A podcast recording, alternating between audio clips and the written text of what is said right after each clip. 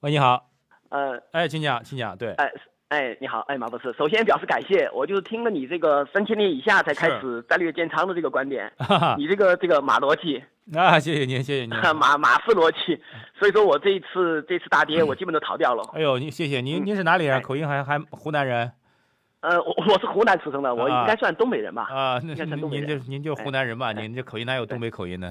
啊，那个，呃，我我我想问三个问题哈。第一个问题就是马博士，您的老本行，啊，你对二零一六年中国经济嗯，基本面有什么看法？是是不是不会产生 V 型反转，是 L 型的，呃，对吧？哎这是我第一个问题。对，那我先回答吧。这个您哎您贵姓啊？您贵姓呃，我姓万，啊？万先生，呃，哎我我我个人觉得基本判断现在是 L 型的判断，L 型判断，嗯那个底部依然是在底部的漫长的一个持续期，呃，嗯搞得好的话能变成一个 U 型的这样一个态势，U 型的一个态势。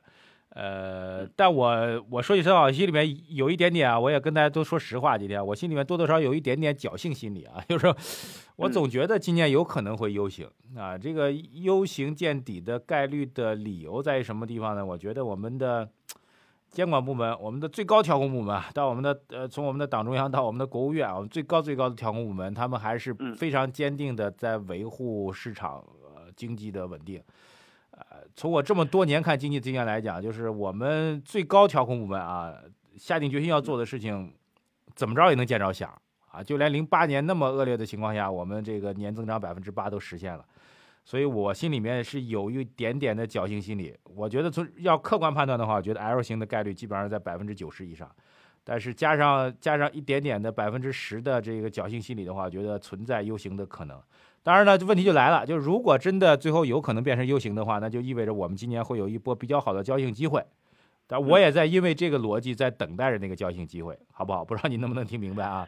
嗯，但但是呃，可能因为这个直播节目吧，时间不是很多哈。。对，呃，我对这个逻辑，嗯、一能够产生 U 型的这个反转的话，我还是觉得，嗯、希望以后吧，以后在呃，比如说明天的节目里头，马博士能够再详细的跟我们讲一讲。是是是，哎我可能比较悲观，我还是认为，在目前的中国的这个产业结构，对吧？这个整个结构调整的情况下，嗯能够迅速产生 U 型反转。说白了，就像救市一样，嗯政府去年救市，对吧？但是这个救市市场底跟政策底是两个底。是，同样，如果用强刺、用刺激的方式，或者说是哎我我呃跟你讲，房地产去库存万先生是吧？啊不是刺激我们时间关系啊，这个没办法让您阐述太多您的观点了。我就跟你哎讲一点，就是，嗯，呃，我们现在的产业结构转型，就是从以前重视钢铁、煤炭，将来要重视到类似于科技、互联网这些领域，对不对对？这是既定的，对对吧？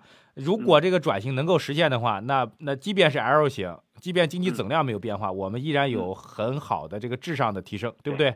对对那么这个我我我对我们最高调控部门的最大的信心就是，呃，是会出现，终归会有一天会出现这个转变的。我相信我们身边的越来越多的互联网企业已经证明，比如我正在蜻蜓 FM，他们已经嗯证明了这个有这样的活力了。对对对，只是我的侥幸就是说，这个活力是在明年出现、后年出现，还是在今年出现？我有一点点的侥幸心理，我是希望它今年出现，好不好嗯？这样应该听得比较清晰了。对对对。OK，好，第二个问题 OK 就是供给侧问题，供给侧这个改革哈，那个嗯马博士能不能解呃说一下，就是说我们这个供给侧改革跟这个呃我们 A 股的板块嗯。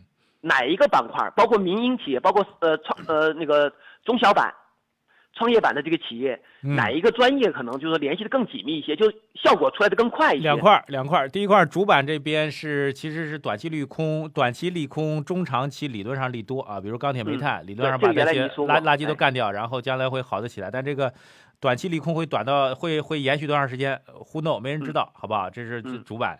然后另外一块，其实我觉得大家对供给侧改革里面有个非常重要的逻辑，就是要产生出有效供给。什么叫有效供给呢？就是能够吸引需求的供给才叫有效供给。打比方，最简单一点，呃，iPhone 一天到晚出手机，iPhone 五、iPhone 六、iPhone 六 S 啊，中间还差个 S，将来 iPhone 七，有一批拥趸，他就等着你一出我就买，这叫有效供给，对不对？嗯，这样的产品，这样的企业其实也是供给侧改革的一个重要的要点。只是大家之前关注钢铁、煤炭太多了，大家要关注到的是，李克强总理除了下煤炭之外，他还不断的去中关村创业大街呢，对不对？对对对，所以我觉得，对于创业板板块当中能够产生这个由于技术提升、由于品牌提升所带来的新的需求的这部分供给，也是有效供给，好不好？这也是个重要的逻辑。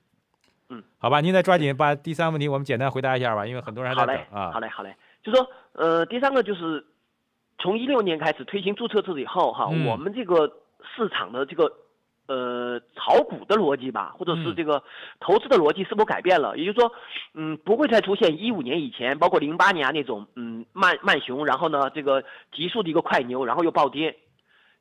尤其是在注册制改革以后哈，嗯是不是呃恢复到基本面或者说价值投资啊，或者说是怎么说呢？这个投资的逻辑是否改变了？就是白我明白啊散户在这种市场中 OK，更不容易生存了。理，呃，这个问后面你这个问题转的比较快，我一下没反应过来啊。注册制改革理论上有两点影响，第一点就是理论上的影响啊，就是大盘蓝筹股。呃，会溢价显现出来，因为理论上会有大量的垃圾股票上市嘛，大盘蓝筹股的溢价会降低，对吧？啊，大盘蓝筹股溢价会提升，sorry 啊，然后垃圾股的溢价会降低。但是我也一直在节目当中讲，我们现在的注册制是这样的注册制，不是我们希望的那样的注册制，我们是伪注册制了。所以这是这是一个，我觉得短期影响没那么大了。然后你说会不会导致散户越来越难？这个我我现在嗯没办法给您结论，我觉得这个很难判断，因为这个注册制到底怎么样我都不知道，这是我们等等看好不好？好的，哎好那我以后持续关注。哎，对，持续关注我们的节目就好了，好。好嘞，好，谢谢您，谢谢您，万先生。哎，好，谢谢您哈，哎再见啊嗯。好，再见。哎